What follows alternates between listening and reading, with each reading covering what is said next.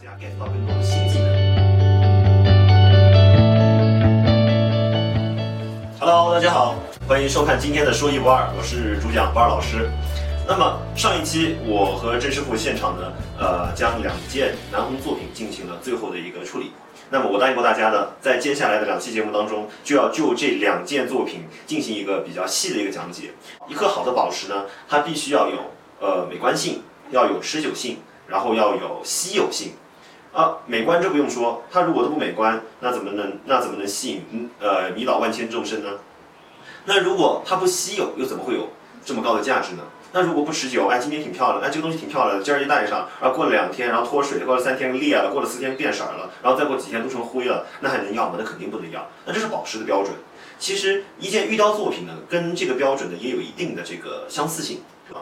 呃，我根据一个宝石的这样的一个特性，还有我们中国人赏玉、玩玉、藏玉的这么一个呃常规的一个标准，我个人就总结出这么五条来。就是一件好的玉雕作品应该要有五个这个条件吧，啊，就是满足这么满满足这么五个特性。这五个特性呢，就是料、工、艺、酒、稀。什么意思呢？料呢不用说，料子就是说做这件玉雕作品它本身的材料，这件材料的呃有没有特色，有没有特点啊，这是一个。那么它的大小，块头是不是够大？然后还有一个就是它的品类，它属于什么品类？比如说我们带来的这两件玉雕作品都是南红，而且是真正的啊，咱们宝山云南宝山产的宝山南红，个头大，裂少，呃，基本上是满色啊，这个也相当肉，呃，这个那个肉头也相当好。我们说的肉呢，宝山料理就是南红里面所说的肉，其实指就是它的透光度。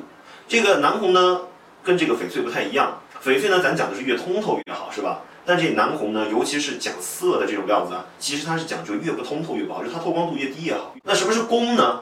那工工艺就是评价一件玉雕作品，它只要是带雕工的哈，那么它的工艺，那么最起码的几条，一个是它的线条，线条得流畅，对吧？这个不难解释，你不能说直线雕的跟弧线似的，弧线雕的跟直线似的，那这个东西那看什么呢？那这最起码的审美都不满足，对吧？第二个叫根角，根角干净。什么叫根角干净呢？就是说你雕一个线条。就举个例子，你说你雕一人吧，你这下巴跟你这个脖子中间这这儿得分开吧？你总不可能你雕一个人那脑袋跟脖子那那连一块儿的是吧？啊，那咱又不是大白，又又又是雕大白，又是雕机器猫，那脖子跟身子是不分开的，那下巴跟脖子之间最起码有个过渡，在这些地方过渡的地方，这就叫跟脚，跟脚要干净。你雕你你得就是说啊，边边是边儿，人是人，弧是弧，脚是脚，你你得分清楚啊，不能拖泥带水，这叫跟脚干净。那么还有就是它的题材和寓意，你看，其实说真的，咱的这个玉雕呃作品啊，近年是极大的丰富了，但是它的题材却因为人们的这个呃心理需求，而有了太多的这种雷同性，观音啊、佛啊、如意啊、叶子啊等等这种常见的玉雕题材屡见不鲜。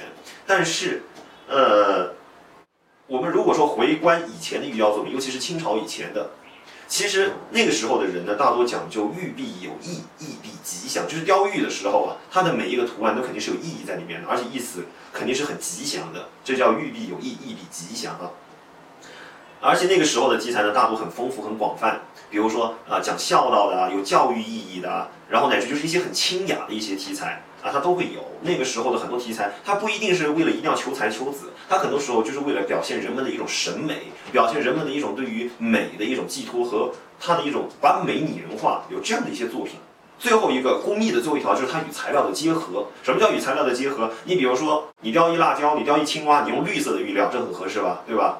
然后你说你要雕一棵枯树，你要雕个枯木，你用褐色的玉料，这也很贴合实际，对吧？然后你比如说你要雕人物，尤其是雕观音、雕侍女，你用白色的玉料，这很合适，对吧？但是如果反过来呢，你雕观音，然后雕个侍女，你用了黑色的玉料，然后用很脏的咖啡色的玉料，那算怎么回事儿啊？是不是？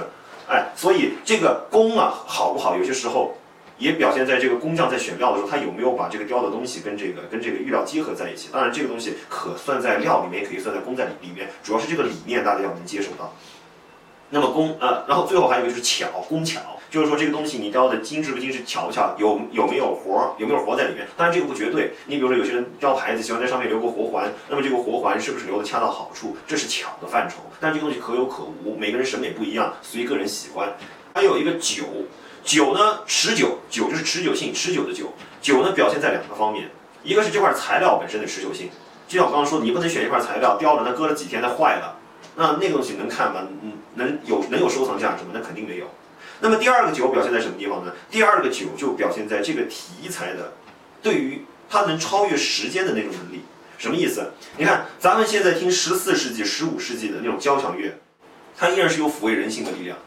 咱们听古琴乐，那可能已经是几百年甚至上千年的曲子了。今天我们依然能感受到与古人同样的那种心灵上的一种觉受。那么这种感觉就是超越时间的。